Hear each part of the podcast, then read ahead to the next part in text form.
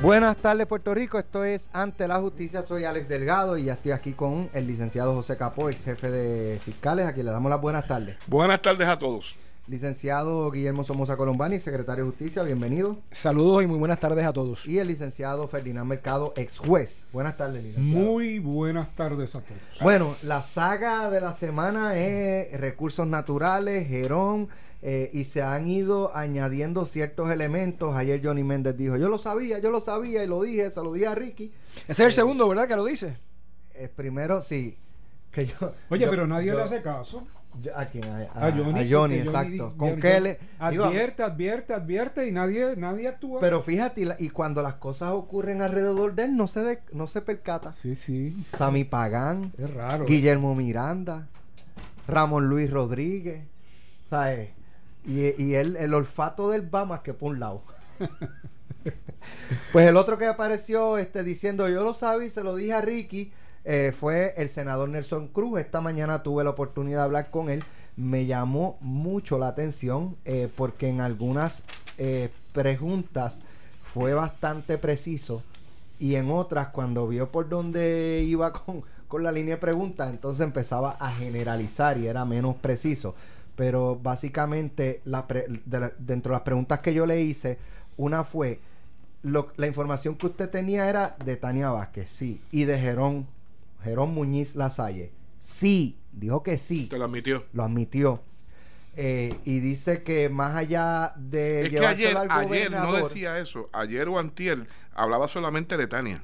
Sí, pero entonces yo le pregunté hoy, ¿y el nombre de Jerón también está dentro de la información que le llevaron? Sí. No, yo escuché la entrevista. Dijo Dijo, que que, sí. sí.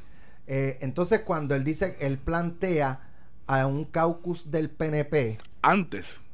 antes de que nombraran a Jerón Mm, Muñiz, ajá. que él llevó lo que le había llegado, que el presidente del Senado dijo, eh, lleva eso a tú información que tú tengas, que tengas que llevarla, refiérela. canalízala. Canaliza. Eh, entonces, él me dice que lo de Jerón, él lo había recibido. Cuando él lo plantea en el caucus, yo le digo, o sea, que en el caucus, antes de que nombraran a Jerón Muñiz, usted había llevado eso, sí, fue antes.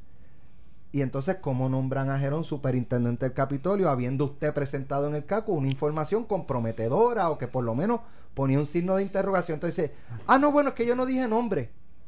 O sea, No. usted entonces allí presentó el de Tania Vázquez y no el de Jerón Muñiz. Mira, yo puedo entender que nadie le haga caso al senador si lo que dijo en el caucus fue tan vago y tan ambiguo como lo que te trató de contestar a ti. Porque obviamente carecía de especificidad en cuanto a los actos eh, ilegales o ilícitos atribuibles a la secretaria o atribuibles a, eh, al señor eh, que posteriormente nombran superintendente. Estos actos no pueden eh, apuntarse con generalidades. Estoy completamente de acuerdo contigo. Sí. Mancillan reputaciones y si hay evidencia, hicieron mal, que cada cual que haga mal, que pague. Pero de este aspecto que puede aparentar un conflicto de interés, que puede aparentar a una imprudencia con respecto a Por- algo, por ejemplo, un conflicto, oye, vamos a toda su perspectiva. To- La, la entrevista giró, la mayoría de la entrevista giró después de que él me dice que él había recibido información de Jerón Muñiz. Entonces, yo después le planteo, ¿y usted llevó eso aparte del gobernador Ricardo Rosselló a la fortaleza? ¿Alguien más? Sí. ¿A los secretarios de la gobernación? Sí. ¿A William Villafañe y Ricardo Gerandi? Sí. ¿Y Raúl Maldonado? Entonces cuando digo, bueno, pero es que William Villafañe dijo que no, que él no, que él no sabía nada y que usted no le había llevado nada.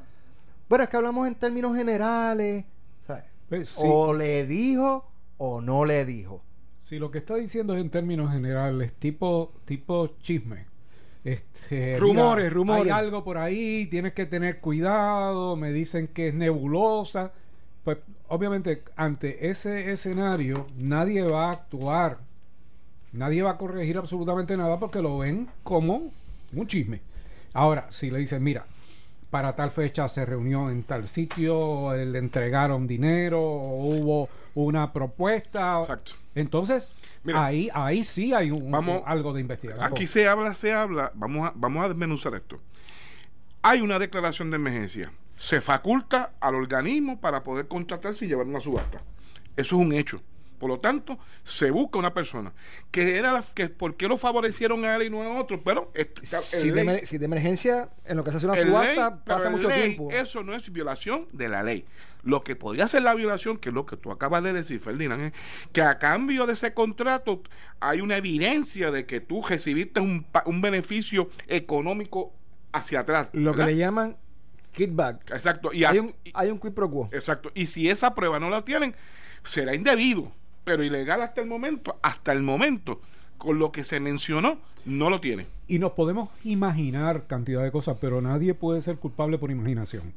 O sea, se necesita una prueba para sostener esa imaginación o esa alegación aérea de las muchas que se hacen en política. Me resulta muy extraño, y no estoy exonerando a nadie, pero me resulta muy extraño que un senador le, haya, le haga comunicaciones a por lo menos tres secretarios de la gobernación. Y me imagino que a Zoé también se la, se la ha hecho, o por lo menos debe, con esta discusión pública, debe tener algún Bueno, si fue en el- conocimiento. si hubo mención en el caucus. Si en el Eso caucus era, hubo- era eh, parte del era caucus. parte del caucus. Claro, que tiene que tener conocimiento. Por lo tanto, estamos hablando de cuatro secretarios de la gobernación, de un exgobernador, por lo menos uno que ocupó la gobernación por algún tiempo, este, y que nadie haya actuado.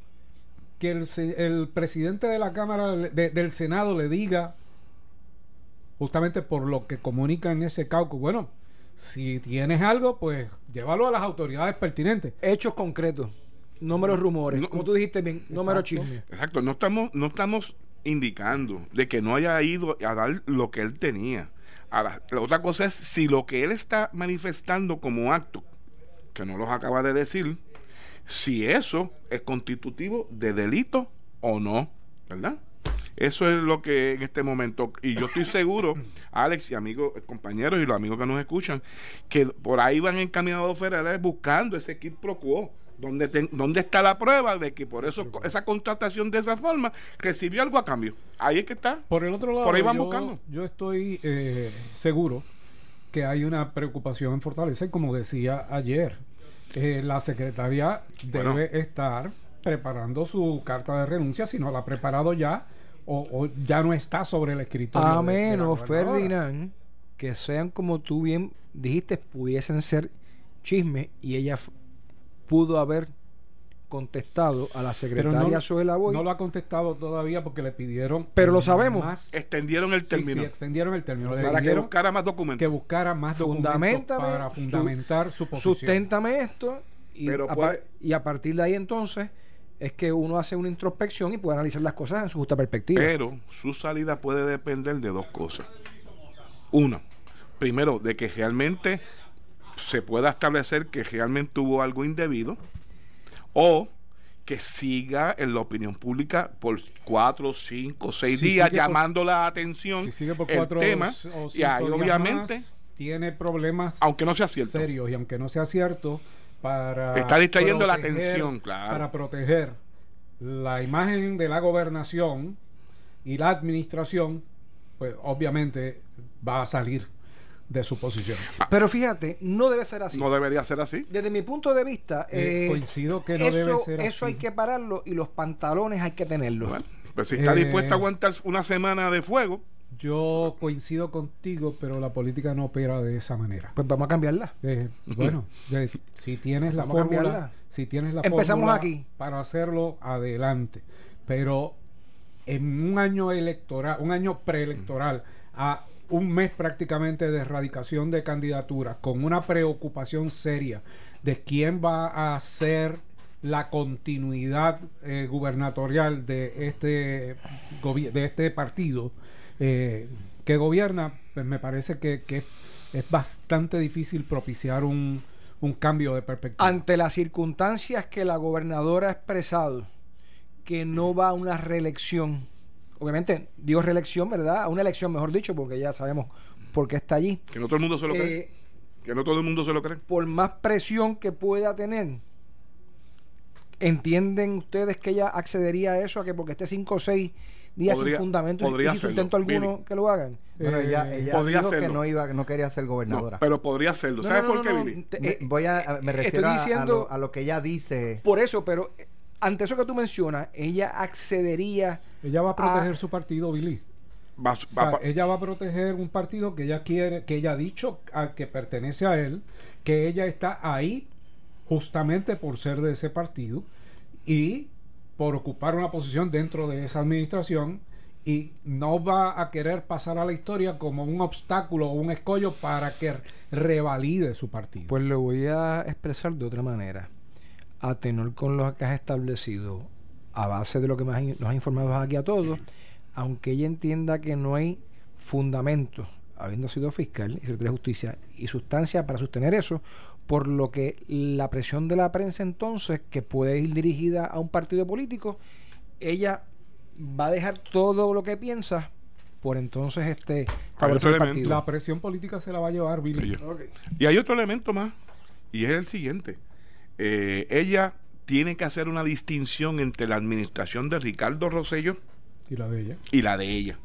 Y en aquella administración de Rosello, ustedes saben que hubo ejemplos de que le llevaron comentarios y no actuaba. Por eso es que te digo que aunque tú muy bien señalas, Billy, no es lo correcto, pero en este juego en la política, aunque tú no lo seas, en este juego en la gobernación, en la administración, ella quiere sentar una base distinta a lo como se vio la, la administración de Ricardo Rosselló. Y ahí Perfecto, pudiese, pudiese. Yo no estoy diciendo que lo vaya a hacer, pero es un factor que no necesariamente yo puedo decir que porque no sea cierto, la va a dejar allí. Esa es la controversia. En otros temas, hoy trascendió en Noti1, eh, ¿verdad? Unas declaraciones eh, que emitió un ex eh, empleado de la Junta Reglamentadora de Telecomunicaciones contra la licenciada Sandra Torres, a la que le imputa eh, utilizar su puesto para vender taquillas políticas, ¿verdad? Ya un poco conocemos de, de qué se trata esto. Ella vino al programa Normando en la mañana con Normando Valentín a las 6 y 30 de la mañana. Estaba ahí donde está Se, enfre- ahora se enfrentó y de frente, de cara. Y Bueno. de- de- ella dijo dentro de lo que puedo, ¿verdad? Porque hay una hay una querella o un cuestionamiento Claro. ante el Tribunal Supremo, ética, y ¿qué era lo otro? Y la Secretaría de la Gobernación. Hizo más, porque am- ante el foro acusador, al, al foro que le dio, eh, al, al programa que le dio foro al acusador, ella fue y se sentó allí y contestó las preguntas. Y lo desmintió. Sí, Sí, lo desmintió. Y ha sido ayer. por lo menos consistente hasta ahora Sí. Y no tenía que hacerlo. en su... Sí. Bueno, lo que pasa es que legalmente Billy, no. Billy, ¿dónde, ¿dónde tú andas? pero vamos que a hacerlo. la agencia. O sea, que legalmente, hacerlo. no en términos legales. Tú no. sabes la línea mía por donde yo voy. Y esto hay que empezarlo a cambiar, hermano. Está bien, pero... Aunque ese- yo sea el único y tú, es- y tú por dentro piensas igual que yo, yo lo sé. Sí, sí, pero no, estamos de acuerdo en cuanto al cambio, pero, pero el aquí y el ahora, la realidad política impone que un jefe de agencia que en este momento, como te dije, Señor. a un mes de la erradicación de la candidatura, tiene una acusación pública y es de naturaleza política, tiene que defenderse. Pero fíjate, Sandra lo hizo inmediatamente y la de recursos naturales todavía no lo ha hecho, tú me Pues dices. claro. Pues eso es lo que te estoy diciendo. Los Y fíjate- contrastes. Hay que aplaudírselo. y fíjate, Claro, y no, con no, lo no, de Sandra, estamos, estamos claros. ella salió, aclaró dentro de lo que podía Y tú la cosa y yo te veo la a ti ahora y, y te sientes satisfecho como ciudadano. Bueno, escuché su versión, escuché, ¿verdad? No he visto ni una prueba de un lado ni las pruebas del otro. O sea, yo no me siento Pero- satisfecho porque es un acto de hipocresía lo que estamos haciendo. cuéntame, cuéntame. Es bien sencillo. Todo el mundo en este país sabe que las campañas políticas se financian a base de actividades de recaudación de fondos. Todo el país sabe que todos los gobernantes han vendido taquillas. Todo el mundo sabe que los jefes de agencia, de- con excepción de los que están eh, eh, Hacienda, excluidos por policía, la ley, justicia. que los que están excluidos Todo. por la ley, después de pasar la ley, no venden taquillas, pero que el resto sí venden taquillas. Y ha habido hasta gobernadores que han justificado que los jefes de agencia vendan taquillas. Aníbal en las Acevedo agencias- lo sacamos aquí en Noti1. Lo dijiste tú, no lo dije yo. No, no, lo estoy diciendo yo porque lo sacamos en Noti1 y yo tuve a cargo esa investigación con Jesús Rodríguez García, Claro, por supuesto. que, que, que consiguió los documentos y Jesús muy hábilmente fue donde eh, Aníbal Acevedo Vilá y le preguntó, ¿sus jefes de agencia están vendiendo taquillas políticas? No. Próximo tema. Y al otro día Jesús salió con... Y entonces cuando vuelve donde Aníbal Acevedo Vilá, los jefes de agencia le hizo exactamente la, La misma, misma pregunta. con las mismas pausas, los mismos puntos o signos. Los jefes de agencia están vendiendo taquillas políticas. Todo buen popular que esté comprometido con su partido está en la obligación de colaborar y ayudar. O sea, el día antes fue no. Y al otro día sí. Por eso es que te digo que estamos en un acto de hipocresía en términos de eso y de muchas otras cosas en Puerto Rico, como son los nombramientos de los fiscales y los jueces. O sea, estamos en la misma dinámica hipócrita. Tú que me estás hablando de si quiero cambiar las cosas, sí las quiero cambiar, pero tengo que admitir lo que hay en este momento y reconocerlo. Y lo que hay es ese tipo de cosas. ¿Cómo tú ves los attorney general y, y- y- y los fiscales, que son más bien algunos estados bajo votación? La misma dinámica. Yo creo que es peor. Yo creo que Es tú, la- tú- es la misma punto cosa. tú Yo entiendo que tú es peor. que tú estás en contra de que la judicatura Sí. va- Lo- va- eh, hablamos, los jueces se elijan hablamos de los de- beneficios, hablamos de los beneficios Que no- y lo- los pros y los que contras. no en haya contra una de esa- carrera de en esa- esencia, una carrera judicial como una carrera de Ministerio Público, que hemos tratado algunos de establecerla. Yo me acuerdo que nosotros establecimos la primera academia del Ministerio Público y ahora los fiscales y procuradores tienen una academia como la de los jueces. Pero lo que estamos hablando aquí es que no se han nombrado cada De la 12 selección, años, de 16 la selección. La selección, mira. O sea, una persona que dicen que no es, vamos a decir, Contralor, el Ombudsman, eh, la directora o director de Ética. gubernamental, Procurador de la mujer. procuradora, mu- neutro, figuras neutras. ¿Qué neutro ni neutro? O sea, aquí no hay nadie neutro cuando tú eres sometido por mire, un escenario hermano, político. y si lo tú sabes, fuera- eres fuera neutro. evaluado Mira, por el un- ser Mira. neutral lo, Lo invalida, descualifica, lo lo Mira, yo, yo estaba buscando sobre una legislación federal. Mira lo que me ocurre era a mí. y Estaba con varios abogados a las 7 y 45 de la noche buscando eh, un equipo de abogados. Es A más, seca. un bufete. A seca. A seca, hermano. un bufete, un bufete de abogados. eh, viendo su inclinación para que realmente diera una opinión no servida de algo que queremos hacer. En otras palabras, para que el público nos que entienda. comprometido, comprometido con porque, grupo porque tenía un cliente política. correcto y esto de Chinese Wall que es que aunque tenga este cliente y, y después pueden ver el otro no eso no es así correcto no tuviese una inclinación o no estuviesen este comprometido para que la decisión fuera una pura Vamos a la pausa. Lo lograste. breve. Son las 3 y 36 aquí en el programa Ante la Justicia. Les saluda Elena Rivera de Liz. Ahora sustituyendo a Alex Delgado que me dijo, "Coge un momentito de la última media hora. Vengo ahora. Vengo ahora agua. Buenas tardes a todos. Bueno, Buenas dando... tardes. eh. Continuando la- a la discusión que están aquí hablando ustedes. La, la dejamos encendida. Eh, Ahorita, ahora viene otro porque hoy Ahora estamos a fuego. Sí. a fuego. Bien lo dice, ¿ah? El secretario general del Partido Popular Democrático, José Nazario, habló hoy con Carmen Jovet y ya dejó claro, pues sí, que estarían acudiendo durante el día de hoy al tribunal para que se solicite ya de una vez y por todas la descalificación del candidato a la alcaldía de Humacao, Narden Jaime Espinosa. Y él dijo, bueno, en el Partido Popular ya nosotros hicimos el juicio político, ahora falta el drama judicial. Sí, es correcto. eh, lo habíamos anticipado que había varias posibilidades una vez la comisión evaluara, la comisión de, de evaluación de candidatos. Que lo hizo ayer en la tarde, ¿verdad? Una determinación, lo hizo ayer eh, y tomó la vía de la descalificación del candidato que había sido calificado previamente, cualificado previamente. ¿Bajo qué por- fundamento? por ellos. Bajo el fundamento de haber eh, omitido información eh, en la eh, en el formulario que se le presenta y obviamente al hacerlo viola el reglamento del Partido Popular Democrático y le permite eh, ser descalificado, descualificado, además de que en el documento ese que firmó acepta que por cual- una violación al reglamento lo pueden descualificar. Pero esto no opera ex propio vigore, o sea, no, no es automático. Eh, se necesita que el Partido Popular vaya al tribunal, que cuando lo discutíamos faltaban 14 días y yo decía, es muy es breve porque ya se han impreso las papeletas y eh, podría darse un fenómeno que es que un candidato descualificado gane una elección. Eh, ¿Por qué? Bueno, porque se, depende de la gente que tenga. Independiente, salen a votar, lo ven ahí, van a independientemente- votar. Independientemente de si está cualificado o no está cualificado.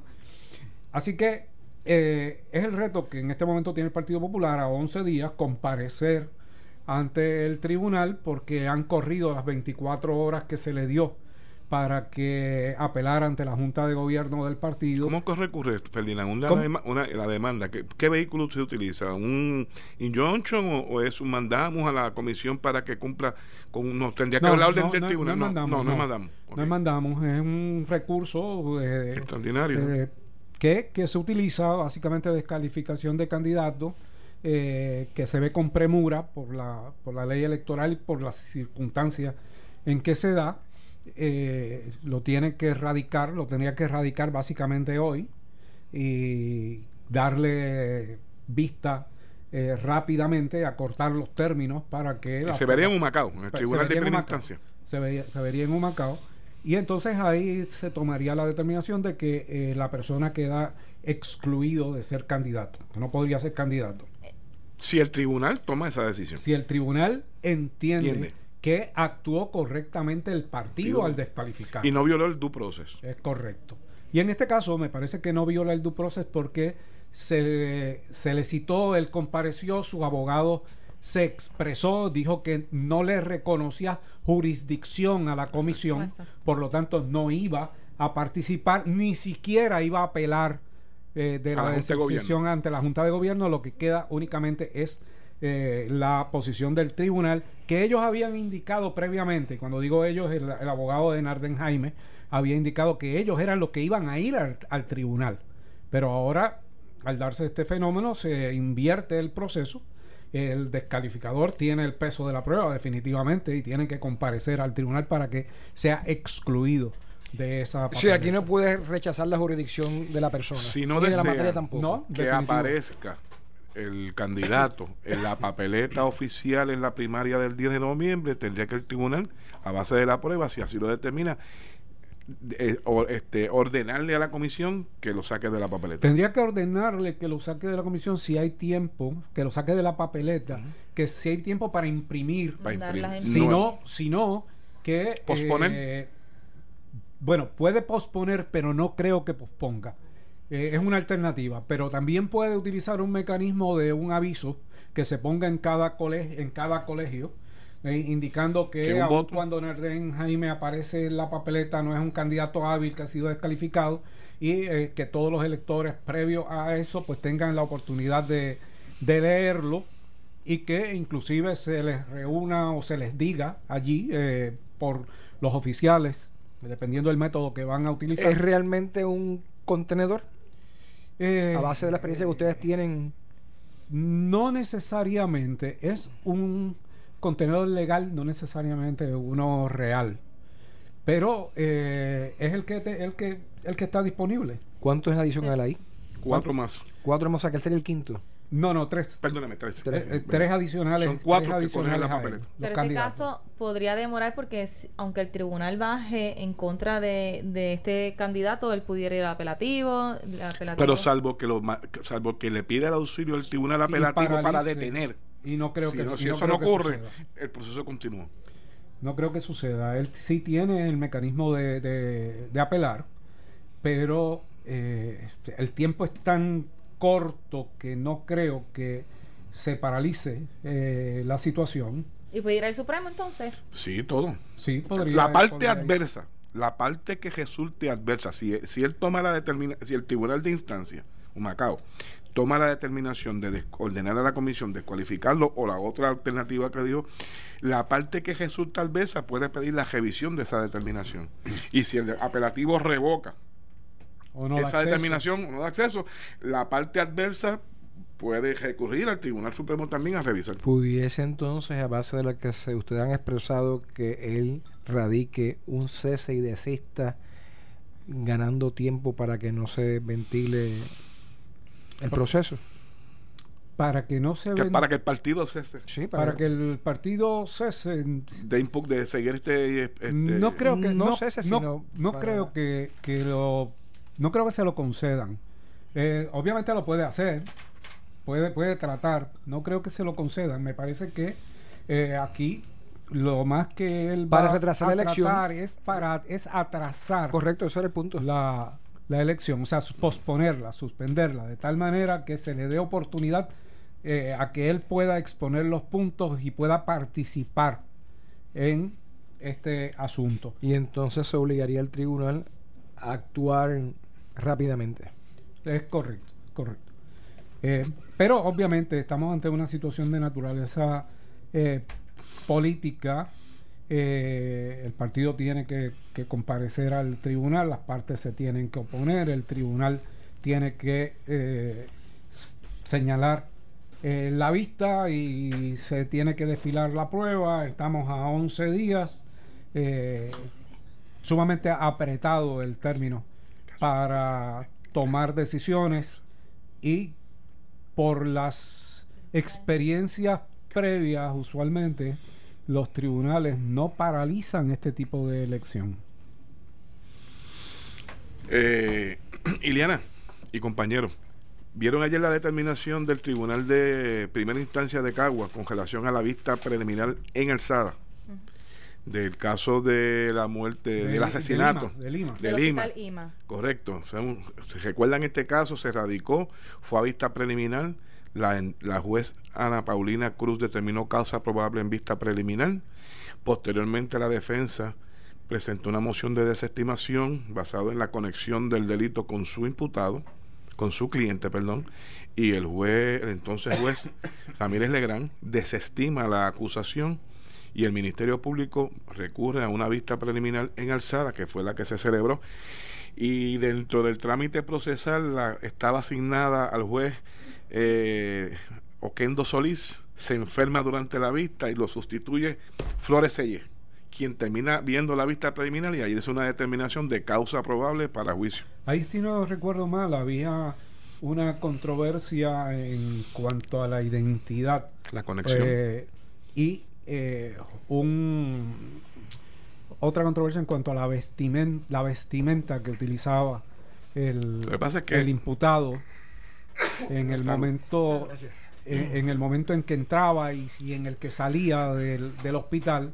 y los vídeos que en este caso en tomado. particular, este, eh, el Estado cuenta con evidencia científica. Un ADN de una colilla de cigarrillo en la entrada del hospital que se levantó, por, se ven los videos cuando la persona está, está con el abrigo y lanza Lo tira. el cigarrillo, eso se ocupa la noche de los hechos, Y lo ubica allí. se ubica y en ADN da positivo al ADN de este muchacho. Lo que sucede es Del imputado. del imputado. Lo que sucede es que la, la- la secuencia de eventos, una venta al hospital, la madre del occiso, quien estaba en el cuarto, en ese momento dice que este muchacho entró, a quien identifica, en ese momento buscando a una tal, a una persona. Lo vio unos segundos y él se marcha nuevamente. Posteriormente, una persona entra al cuarto, empieza a hacer detonaciones, la madre indica que cuando escuchó los disparos que parecían petardos, se tiró a esconderse, no, No se lo pudo fijó ver. No el logró quién fue la persona, pero en el cuarto siguiente había una persona que creo que había participado de las Fuerzas Armadas, sale inmediatamente al pasillo y observa a este joven de espalda, caminando con un abrigo, abre una puerta de una escalera, él se le va detrás, dice que ese muchacho se quitó el abrigo, lo dejó tirado en las escaleras y lo siguió hasta que sale del hospital. El problema ahí es que en todo el relato de este caballero, que, que está en la habitación continua y le da seguimiento, nunca observó que el individuo llevase un arma de fuego en la mano Y no se recuperó el arma de y fuego. no se ha recuperado arma de fuego. Esos son básicamente los hechos. Estamos del ante caso. una evidencia Circunstancialísima. eh, que te puede llevar a la misma conclusión original del juez que desestimó todos los cargos o a la probabilidad de que esa persona fue, que es la última de las determinaciones. Eh, ya ver, tendremos la oportunidad de ver entonces en el desfile de prueba en juicio cuán convincente me parece que es difícil el caso. A base para- de la narración de. José, está la duda razonable Sí, sembrada, sembrada, sembrada. inmediatamente. Sembrada porque Tuvo- el arma ¿Y la encontraron en algún No, lugar. No, no ha sido ocupada. Eh, tiempo eh, razonable que tuvo la persona desde que sale del cuarto hasta que lo ve el, ciudad, el ciudadano saliendo del pasillo hay otro elemento. que había allí que pudiera disponer del arma. Hay otro elemento más. Al abrigo que se ocupó en la escalera se le hizo una prueba de ADN Y no coincide. y dio negativo a Pues, esta persona. pues ahí está, duda razonable. Ese fue que el abrigo. El abrigo. O sea, que uno puede concluir que fue una persona que fue Claro. al hospital, tiró, una col- médico. tiró, tiró una colilla de cigarrillo, pudo haber Claro. estado buscando a alguien que quería ver, Y se fue. no lo encontró y se fue. Y Ciertamente, cuando se ve el video. tiró el, el, el abrigo o se le cayó el abrigo, no Pero necesariamente. ciertamente la persona que entra fue con el abrigo tiene un caminar que otro. tiene un padecimiento en una pierna. ¿Ok? Es medio cojo. Cuando se ve saliendo que este individuo indica que lo va siguiendo, ¿Eso fue va sin abrigo en las cámaras. No, eso fue en esta, en esta administración. Si esto es reciente. Sí, esto es un año y medio o dos. Sí, la, la, eh, la abogada de ese Jane ciudadano es la compañera Jane Hoffman. Correcto. Sí. Jane Hoffman. Bueno, Pues, Así que está, vamos- está vamos a ver. complicado. Es un caso de prueba circunstancial. La- de hecho, la fiscal tuvo que sentar ayer, o sea, dice la información, en la vista preliminar que se prolongó por un tiempo, 15 testigos. Sí, no se iba a correr riesgo. Claro.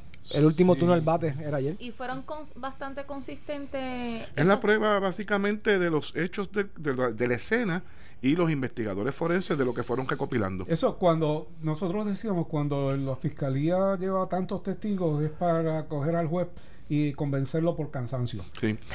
Básicamente Obligarlo. Y va, obligarlo a una va a volver el mismo proceso de mociones de desestimación. Vamos a ver aquí en la tienda Supresión de evidencia. supresión de evidencia y finalmente si el Ministerio Público logra prevalecer luego de las posibles este cerciorarios que pueda haber de la determinación que tome si es adversa a la defensa y comienza el juicio, pues me imagino que un jurado o tal menos, bueno, como ustedes ellos lo decidan, va a tomar la deci- a, adjudicar allí si tiene todos los elementos del delito y si pueden conectar al acusado con la comisión Este es del un delito. caso extremo de que no hace falta, a base de lo que hemos explicado aquí hasta ahora, más bien tú, no hace falta prueba de defensa ni testigos de defensa, a menos que sea bien claro y que no vaya a Sí, virar la tortilla y es un caso cambiar. que comienza con dudas razonables. Sí. Bueno, Sí, fue es diferente a los desestimado. otros. Sí, sí. Fue desestimado y lo curioso es que un juez hace una determinación, lo sacan pues porque está por asuntos de enfermedad y este juez da para adelante, dicen, Sí. vamos a verlo. Lo que pasa, Iliana, es que a base de la narración, ya el caso es. con- o sea, hay dos tipos de pruebas. La directa, donde tú lo ves, no hay duda. Y está la circunstancial, que es la que una serie de elementos o aislados o, o que están cerca La mejor. determinan. Determinan, ¿verdad? Eh, que sí están los elementos. Pero al José decirme a mí que ese abrigo, que es el que se ve cuando están y tiran la colilla, que ese abrigo no coincide, que tenía puesto esta persona, dio negativo a que sea él. Ay, bendito. Pueden haber unas razones por las cuales no tenga ADN, no Ahí está necesariamente. el fiscal, ahí está el fiscal Bueno, capó, voy a él. El hecho de que no haya no lo 30 y excluye. ya, mucho estaba Lo que allá. pasa es que el hecho de que no lo haya en el momento no lo excluye a él, ¿verdad? Mm. No lo excluye. De hecho, bueno, yo- de negativo, esa prueba es beneficiosa para la defensa. Pero científicamente, un técnico te puede explicar a ti en la silla de los testigos que la falta de ese ADN no necesariamente lo excluye a él en estar en el lugar de los hechos. Es una prueba que el jurado va Ah, a pero eso es otra cosa. Bueno, es lo que te estoy diciendo. Es difícil, es difícil. Pero es que es cuesta arriba, Es viable, pero es, difícil. Y lo que hace cuesta arriba- tanta prueba, pues entonces como que sigue. Y lo que hace cuesta arriba el caso es lo siguiente. Este caballero que sale de la habitación anterior o posterior, después, y ve cuando este muchacho caminando cercano a la puerta de donde sale, pero, Pero no, no lo observa- no, no lo ve ve saliendo de la saliendo, puerta. En lo que él de hecho, en la habitación de lado hay impactos de bala. El Pasaron las paredes. Wow. ¿ok? Se recuperaron plomos en el cuarto del oxiso y en el cuarto siguiente. Cuando él sale afuera, ve a este muchacho no saliendo de la puerta, pero un poco más adelante, no lo ve con un arma de fuego en la mano. Si la guardó, la botó, no sabemos. ¿Ve? Porque si lo hubiese visto con el arma de fuego en la mano, aunque el arma no se recu- hubiese recuperado, la prueba, el Sí, caso no, es distinto. Eh, el caso es diferente. Ahora, te pregunto, ¿qué tú crees? Él fue, si fue él, él fue a la habitación, entonces a cerciorarse que era- Claro. que era quien estaba ahí. Por eso siempre la teoría se dijo que en algún momento alguien lo había satelitado. Como hablábamos del término de Ramos Antonini. Alguien lo vendió. Le dijo en qué cuarto estaba. Por eso, Y él fue a verificar o sea, primero. pero necesariamente no tuvo que haber verificado. O sea, que si es él, es un delincuente que verifica, que observa. Bueno, esta persona resulta ser de, de acá, de, de, de Cellejo, Ramos Antonini, de por acá. Este joven. Que es un- eh, se menciona como... Pero fiscal, no me estigmatice a los. no, lo estoy imputados. diciendo es que no- es un- de un lugar distante a, A la- Caguas. a Caguas. Sí, que fue, fue, obviamente que fue por encargo. De hecho, posteriormente se hace un operativo cuando se arresta y se ocupa un arma de fuego que se ve, digo, una, un vehículo que se que se vio, se vio en los videos cuando él se monta y se va. Ah, pues fíjate, eso tiene una cosa ahí. Tiene ya. otro elemento. Sí, Bueno, la, la lectura de acusación es el 14 de noviembre y el juicio el 19 de Eso el diciembre. 19 de diciembre no va a empezar. Como siempre. Aquí hay mociones, ya la defensa Sí, tuvo el turno al bate y tuvo y fue efectivo. De, supresión y Claro. desestimación adicional. Bueno, se acabó. Mario Porrata está allí ¿Ya y si no le dejamos el espacio nos va a empujar. ¿Te acuerdas de eso? Se acabó lo que se daba.